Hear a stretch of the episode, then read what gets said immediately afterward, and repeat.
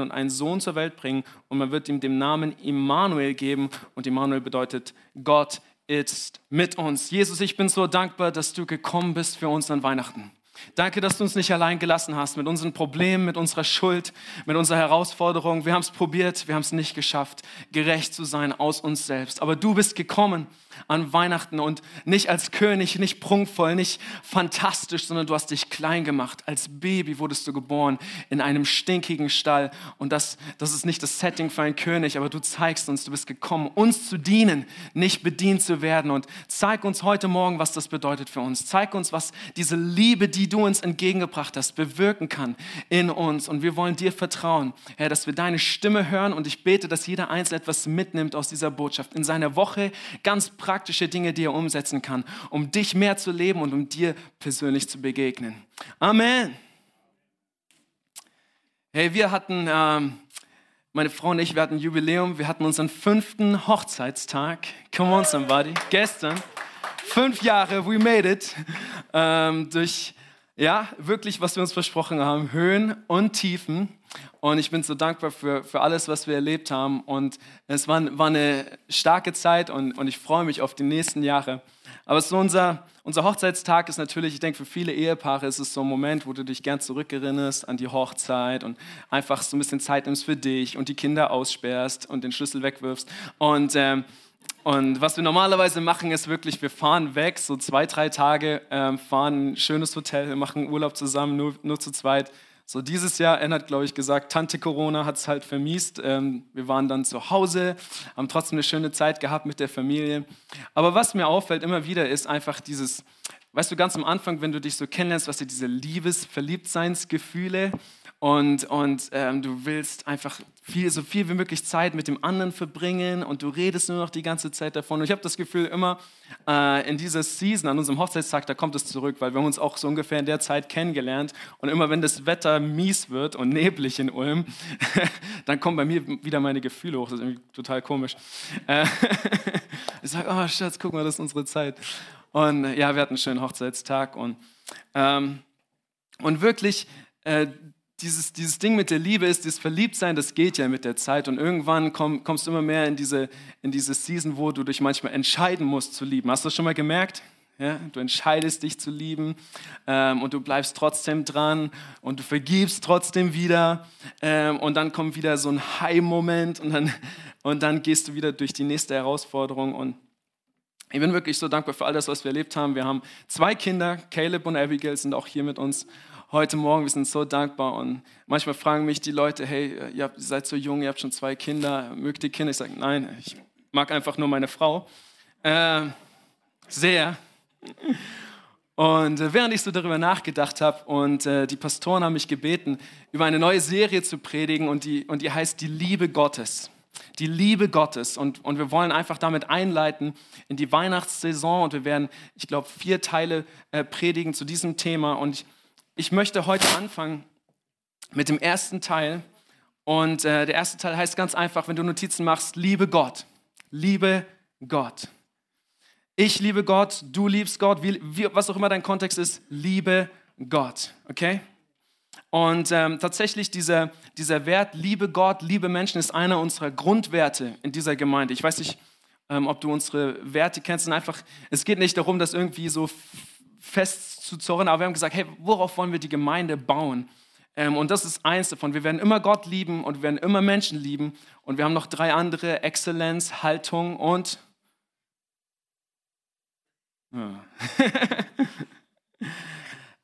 ähm, mir fällt es auch nicht ein. Loyalität. Danke, Susanne. Give it up für Susanne. aber, aber ich möchte heute darüber sprechen, liebe Gott, liebe Menschen. Und natürlich auch diese Adventszeit steht dafür, dass wir warten auf die Ankunft von Jesus, ist symbolisch dafür. Und ähm, während ich darüber nachgedacht habe und, und Gott gefragt habe, hey, was möchtest du sprechen heute Morgen, ähm, hat, hat Gott mir ganz klar gesagt, Josh, du kannst Weihnachten nicht verstehen ohne das, was Jesus dann tatsächlich getan hat am Kreuz. Weihnachten und das, Je wofür Jesus gekommen ist, das, hat, das gehört direkt zusammen. Du wirst niemals so begeistert sein über Weihnachten, wenn du nicht verstehst, wofür Jesus eigentlich auf diese Welt gekommen ist.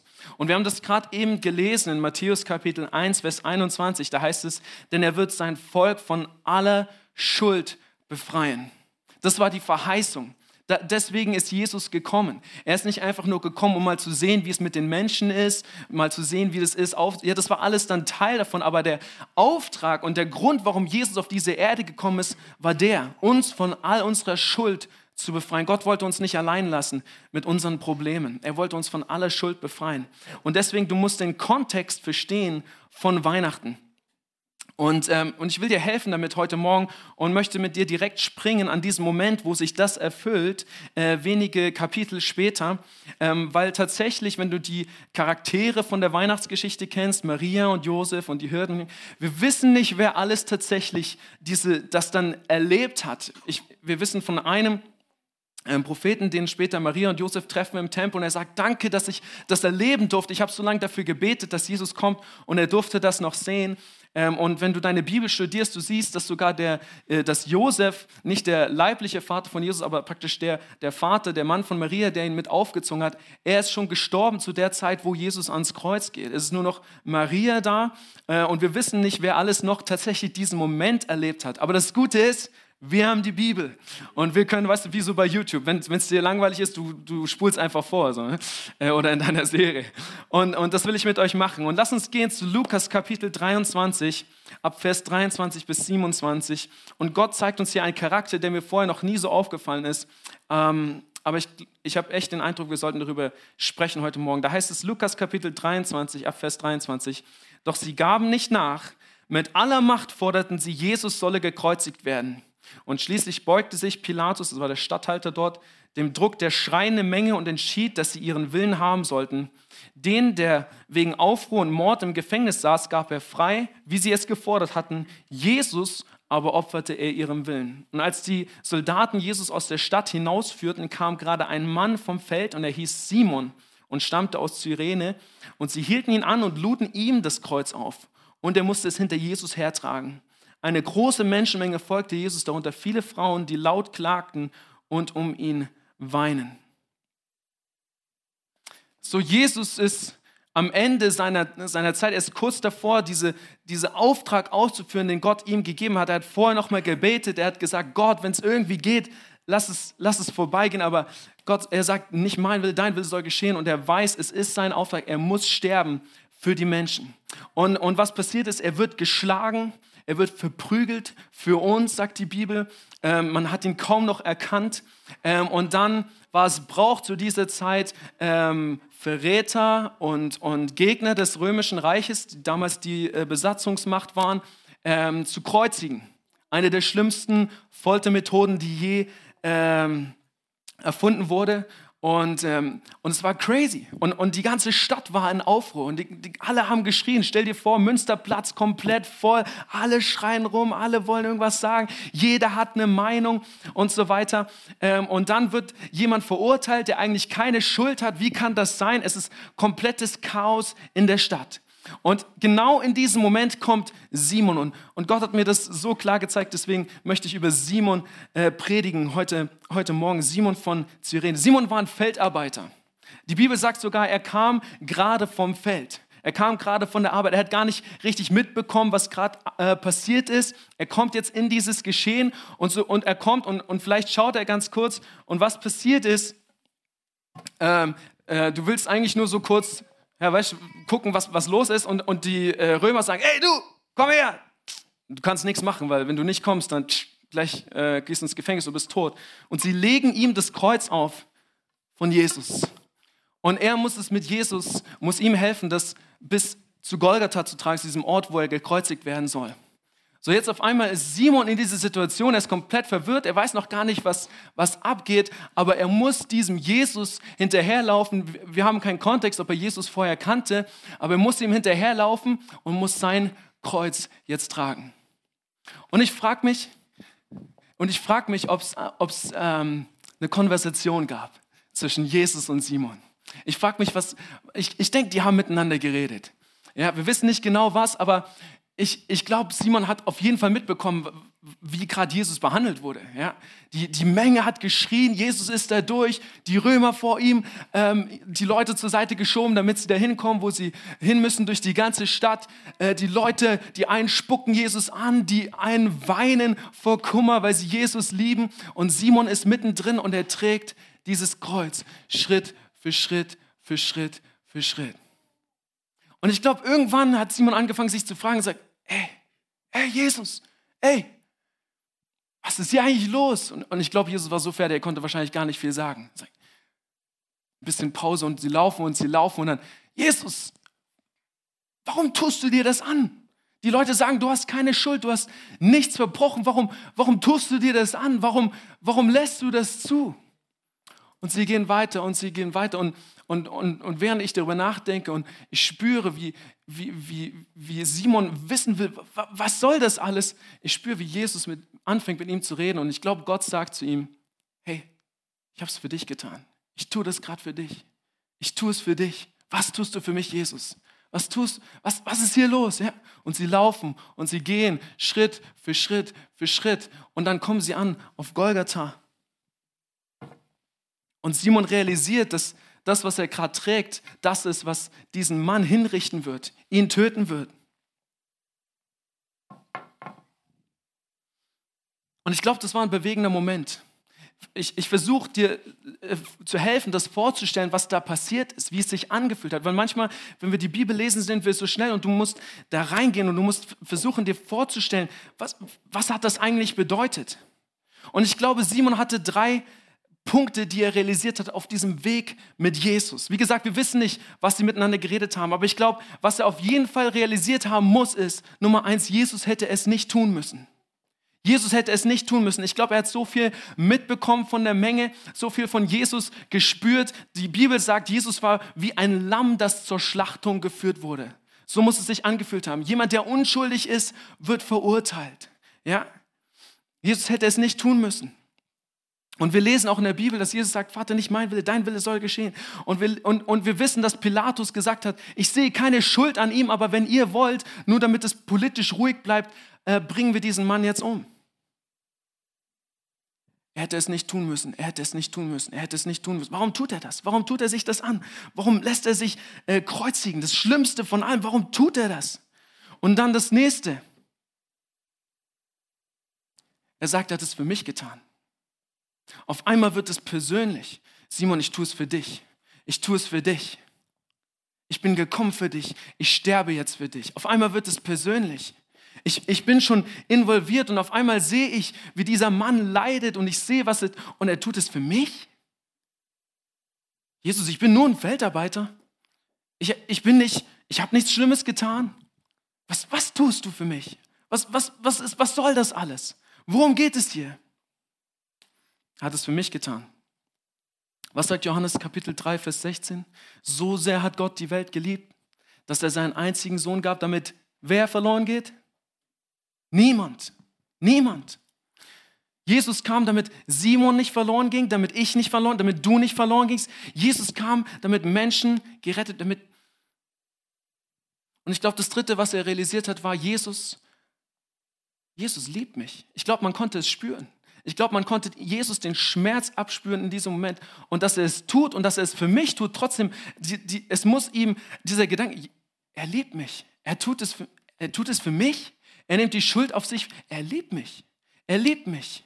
Und nicht einfach nur gefühlsmäßig, sondern es musste eine tiefe innere Entscheidung gewesen sein in Jesus, weil ansonsten, wenn du diese Schmerzen spürst und es trotzdem tust, dann ist es eine tiefe innere Überzeugung, dass du dann da durchgehst.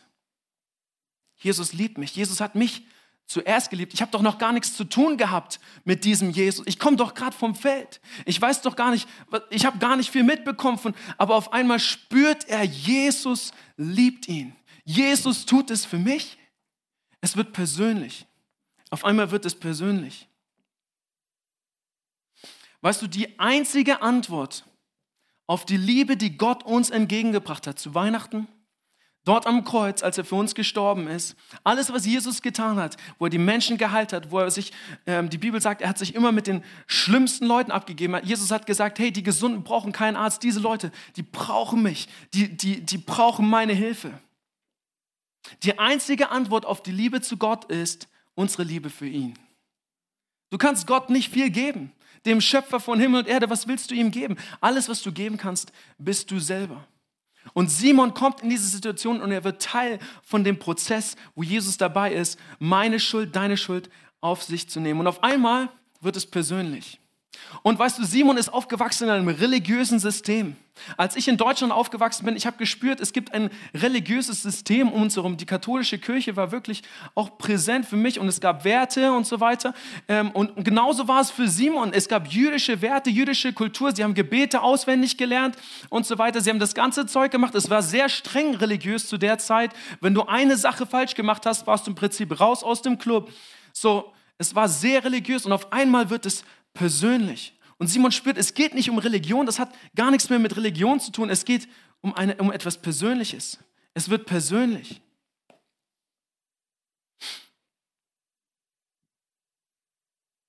Und ich glaube, in diesem Moment, wo Jesus am Kreuz hinkt, die Bibel sagt, sie haben ihn gekreuzigt und sogar der Hauptmann hat gesagt, wow, das war der Sohn Gottes. Als alles vorbei war, als es dunkel, du kannst es selber nachlesen, die ganze Story, die, die Leute, die ihn hingerichtet haben, der Hauptmann hat gesagt, hey, ich glaube, das war der Sohn Gottes. Und die Menschen fangen an, Jesus zu ehren für den, der er ist. Ich glaube, ich glaub, Simon konnte, konnte auch nicht mehr anders. Er, es ging nicht mehr darum, dass er Gott, Jesus lieben äh, musste, sondern er wollte auf einmal, er hat verstanden, hey, da ist jemand, der, der ist bereit, durch den Tod zu gehen für mich. Er wollte Jesus lieben.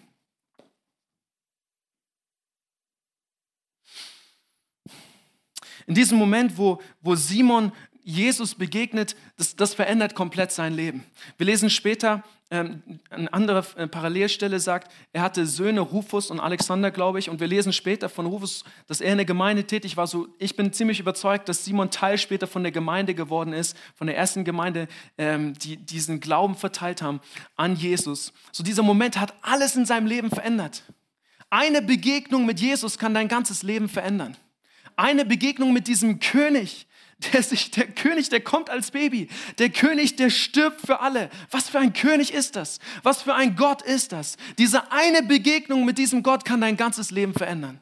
Und ich glaube, das war für Simon der Fall. Und ich glaube, das kann für dich der Fall sein. Tatsächlich machen wir jeden Gottesdienst hier deswegen, damit du Gottes Gegenwart spürst, damit du spürst, dass er real ist, dass er dich liebt. Und wir sind total überzeugt, dass eine Begegnung mit Gott dein ganzes Leben verändern kann. Und wenn du möchtest, kannst du diese Entscheidung treffen in ein paar Minuten und wir werden zusammen beten und du kannst Gott einladen in dein Leben. Und ich verspreche dir, Dinge werden sich ändern.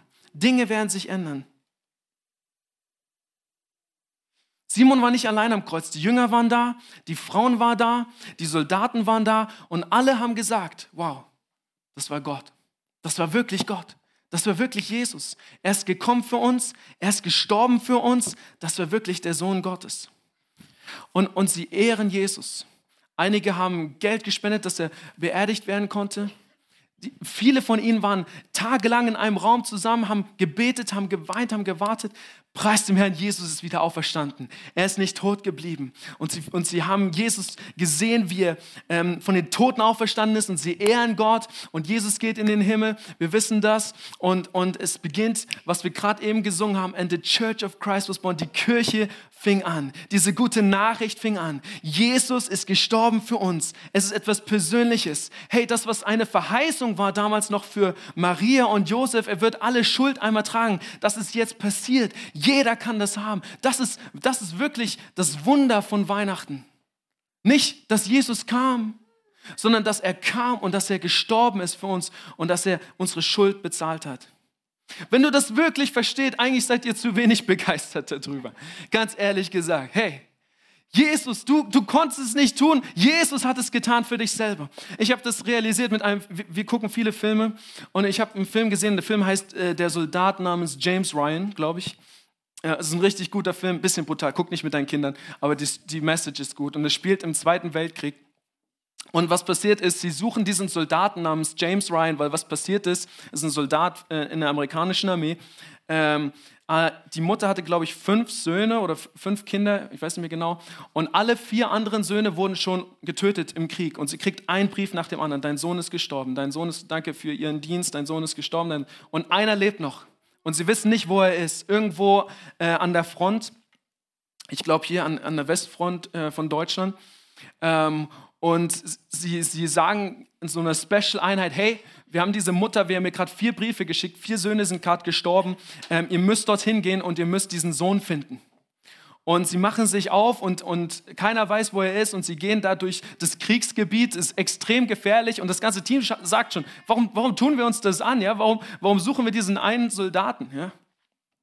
Und, und der, der Kommand ist aber komplett überzeugt von seiner Mission und sie finden diesen Soldaten.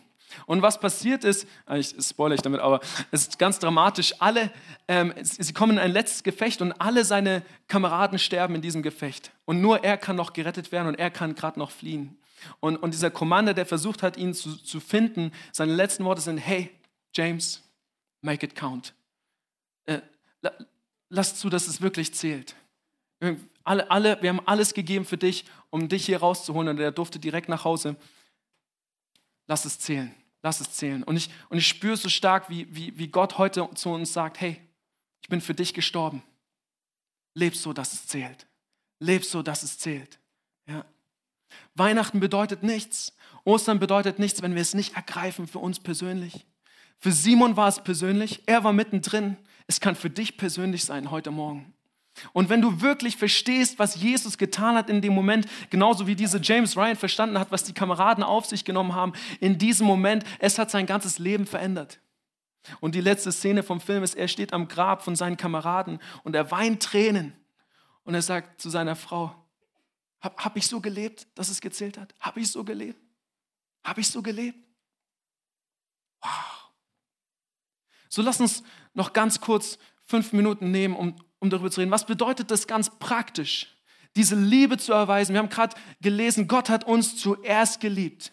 Er hat uns zuerst, er ist für uns gekommen. Er ist für uns gestorben. Er hat alles, ohne dass es etwas von dich brauchte, ohne ein Gefühl, hat er für dich getan. Bedingungslos. Total bedingungslos. Das ist echte Liebe. Total bedingungslos. Er kam für dich. Er ist gestorben für dich. Was bedeutet es für uns? Was bedeutet das für uns ganz praktisch? Ich glaube, Nummer eins, Gott ist gekommen, schon die ganze Welt hat er geschaffen, eigentlich nur dafür, um mit dir Zeit zu verbringen. Gott möchte eine persönliche Beziehung mit dir. So Punkt Nummer eins, verbring Zeit mit ihm. Die Bibel sagt in Epheser 1, Vers 4, denn in Christus hat er uns vor der Erschaffung der Welt erwählt mit dem Ziel, dass wir ein geheiligtes und untadiges Leben führen, ein Leben in seiner Gegenwart und erfüllt von seiner Liebe. Gott möchte dir seine Liebe geben. Er möchte dich erfüllen und er möchte mit dir leben, ganz persönlich. Ich glaube zweitens, wir sollten anfangen, wirklich für Jesus zu leben. Genauso wie James Ryan sich diese Fragen stellen musste, habe ich wirklich, hat es wirklich gezählt, was ich gelebt habe? Ich glaube, so stellt uns Gott die Frage: Hey, lebst du, lebst du für mich oder lebst du für irgendetwas? Für eine Sache, für ein Ziel. Für, und das können gute Dinge sein, aber lebst du für diesen Mann, der alles gegeben hat für dich?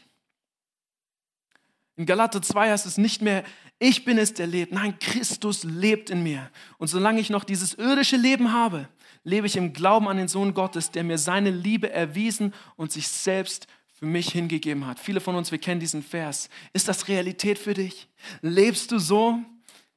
Ich, ich will dir keinen Druck aufbauen, wenn du schon mit Jesus lebst. Es ist einfach, du kannst nicht anders. Wenn ich, als ich, äh, als wir Hochzeittag gefeiert haben, du hättest mir nicht sagen müssen, hey, du musst Anne gut behandeln an deinem Hochzeitstag. Hey, sie ist meine Frau. Ich liebe sie. Ich will, ich will, dass sie einen schönen Tag hat. Ich will, dass wir, ähm, ich wollte eine super Hochzeit. Ich wollte, dass sie die ganze Welt haben kann. Du willst es, es geht nicht darum, ob du musst, du willst einfach. Und wenn du verstehst, was Jesus getan hat, diese Liebe Gottes für dich, du willst einfach, du kannst nicht anders. Drittens, preise ihn. Habt ihr gesehen im Lobpreis? Wir stehen hier und manchmal kann ich die Realität von dem bei dir ablesen, wie sehr du Gott preist. Wenn wir das singen, wenn wir das deklarieren, das ist kein Lied. Wir, wir haben nicht einfach eine Band hier oben, sondern wir, wir, jedes Wort, was wir singen, wir meinen es.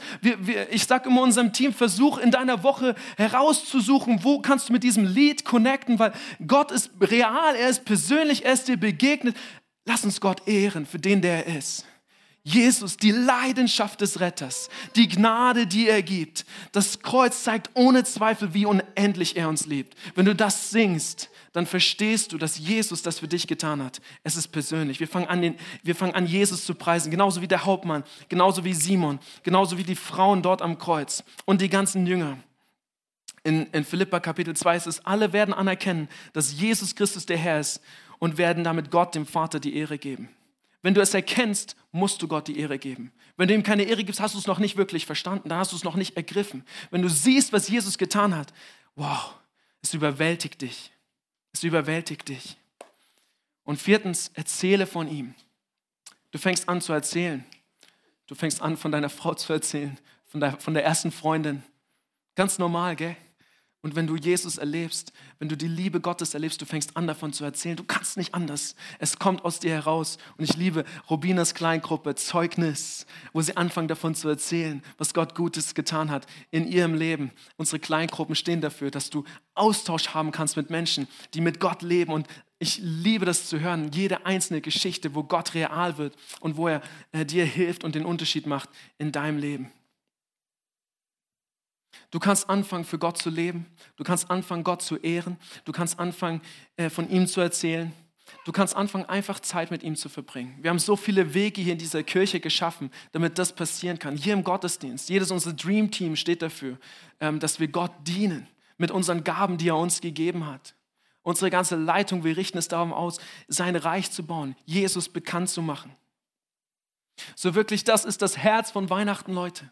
Wenn wir in diese Adventszeit gehen dieses Jahr, dann lasst uns uns daran erinnern, was Jesus für uns getan hat. Er ist gekommen, er ist gestorben. Und lass uns darauf antworten, gerade jetzt in dieser Zeit, was auch immer das für dich bedeutet. Vielleicht hast du dein traditionelles Adventskaffee trinken mit deiner Familie und ihr habt schon Plätzchen gebacken. Dann nehmt euch eine Sekunde und dankt Jesus für das, wofür Weihnachten steht. Vielleicht liest du deinen Kindern die Weihnachtsgeschichte und, und sie hören es zum allerersten Mal ähm, ganz persönlich. Vielleicht bist du hier an Heiligabend und du gibst Gott die Ehre für, für all das, was er getan hat und wofür, wofür Weihnachten steht. Ich möchte dich einladen, liebe Gott, liebe Gott, liebe Gott. Und wirklich, du musst es nicht tun. Du musst es nicht tun, du willst es tun. Simon, am Anfang, ich glaube, am Anfang musste er. Er musste. Die, sie haben ihn gezwungen, das Kreuz zu tragen. Aber als er gesehen hat, was passiert, wofür, für wen er ist, ich glaube, er hat es mit Stolz getragen. Bis zum Schluss. Und, und das war seine, vielleicht war das sein wichtigster Anteil in der ganzen Bibel, dieses Kreuz für Jesus zu tragen. Es gibt eine Stelle in der Bibel, wo, wo Jesus sagt, mein, mein Joch ist leicht. Die Last, mit mir zu leben, es ist leicht. Und, und ich möchte dich einladen heute Morgen, das, was du dir selbst auferlegt hast, wer du denkst, dass du sein musst, äh, was du schaffen musst, welche Karriere, wie viel Geld du haben musst, alles, was du dir aufgeladen hast, Gott ist hier und er lädt dich ein. Vielleicht können wir für den letzten Moment aufstehen zusammen. Ich möchte dich einladen, das, das persönlich zu erleben, Weihnachten persönlich zu erleben. Wir sind gerade erst am Anfang der Adventszeit. Jesus sagt, mein Joch ist leicht. Das Joch, das war was, was man den Ochsen aufgelegt hat damals, damit sie die, die, die Flüge ziehen und, und ähm, das Feld richtig bearbeiten. Und Jesus sagt, hey, wenn du mit mir lebst, mich zu lieben, mich zu, das ist alles leicht. Es ist alles leicht. Und weißt du, was das, das Schönste ist? Jesus hat dich zuerst geliebt. Er hat alles gegeben für dich. Er wollte dich. Er hat dich von Anfang an gesehen, haben wir gelesen. Und alles, was er will, ist eine persönliche Beziehung mit dir. Dafür ist er gestorben. Dafür ist er gekommen. So, alle Augen geschlossen, alle Köpfe geneigt heute Morgen. Wenn du hier bist heute Morgen und du möchtest das persönlich erleben, so wie Simon, so wie ich, jeder, viele von unserer Gemeinde haben diese Entscheidung getroffen. Wir haben es nie bereut, Jesus einzuladen und, und das anzunehmen, was er für uns getan hat. Wenn du das bist, ich werde gleich bis drei zählen und heb deine Hand zu Zeichen für Jesus, dass du, dass du das annimmst von ihm, was er am Kreuz für dich getan hat, was er in diesem Stall für dich getan hat, was er aufgenommen hat für dich. Jesus hat mich hierher gebracht heute Morgen, Nummer eins, um dir zu sagen, dass er dich liebt. Völlig bedingungslos. Du musst ihm nichts beweisen. Er hat das alles schon getan, bevor du ihm irgendetwas geben konntest. Zwei, Jesus ist nicht tot geblieben, er ist auferstanden, er lebt, er ist heute noch real erfahrbar. Drei, ist irgendjemand hier, der das erleben möchte? Heb ganz kurz deine Hand. Oder vielleicht möchtest du ganz neu diese Entscheidung treffen heute Morgen. Irgendjemand, auch zu Hause am Livestream. Ich sehe keiner. Ja, ja, doch, ja, ja. Okay, wir sind Familie hier bei Life Unlimited Church, so während wir noch alle Augen geschlossen haben, lass uns zusammen beten mit, mit diesen ein, zwei Personen, die diese Entscheidung treffen heute Morgen. Sag mit mir, Jesus, heute Morgen nehme ich dein Geschenk an. Danke, dass du für mich gestorben bist. Danke, dass du wieder auferstanden bist. Mein ganzes Leben gebe ich jetzt dir.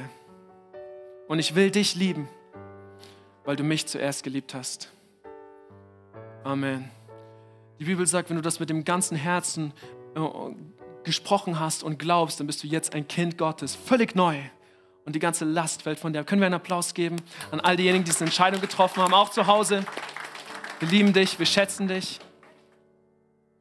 Ich möchte noch ganz kurz beten für all diejenigen, die Jesus kennen und, und, und vieles von dem wissen, was ich schon gesagt habe. Weißt du, Gott hat zu mir ganz klar gesprochen, Josh, was du weißt, reicht nicht aus. Es geht wirklich darum, was du lebst. Und, und ich möchte dich einladen und möchte für dich beten. Jesus, du kennst jedes Herz heute Morgen. Du weißt, wo jeder steht. Du kennst alle Herausforderungen. Du kennst unser Innerstes ganz persönlich. Und Herr, wirklich, wir wollen mehr sehen, wie du bist. Wir wollen ganz neu ergreifen, was du getan hast am Kreuz, an Weihnachten für uns. Und Vater, ich danke dir, dass du jedem Einzelnen, der hier ist, begegnest, auch zu Hause. Genau da, wo er ist. Herr, ich bete, dass wir deine Liebe spüren diese Woche. Und Herr, ich, ich bete um Gelegenheiten, wo wir einfach merken, hey, ich will dich ehren. Ich will für dich leben. Ich will dich groß machen. Ich will, dass, dass mein Leben für dich steht, Jesus. I, I want to make it count. Ich will, dass es wirklich zählt. Dass wenn ich von dieser Erde gehe und dich von Angesicht zu Angesicht sehe, Jesus, dass du, dass du mich einfach anlächelst, sagst, hey, Schön, dass du zu Hause bist. Du hast alles gegeben. Danke, dass du alles gegeben hast für mich. Jesus, wir wollen ganz neu verstehen, dass du alles gegeben hast für uns. Dein ganzes Leben gegeben hast für uns. Und wir wollen dir sagen heute Morgen, wir geben unser ganzes Leben dir hin. Zeig uns durch Weihnachten hindurch, was es für uns persönlich bedeutet, welche Schritte wir gehen sollen. Und leite uns her, damit wir ein Licht sind, damit Menschen das sehen an uns an Weihnachten dass wir für dich leben und dass Weihnachten mehr ist als Geschenke und Weihnachtsmann und Dekoration und all diese Dinge, die schön sind, aber die nicht wirklich zählen. Wir wollen leben für dich, Jesus. Von ganzem Herzen. Wenn du das glaubst, dann sag Amen. Amen.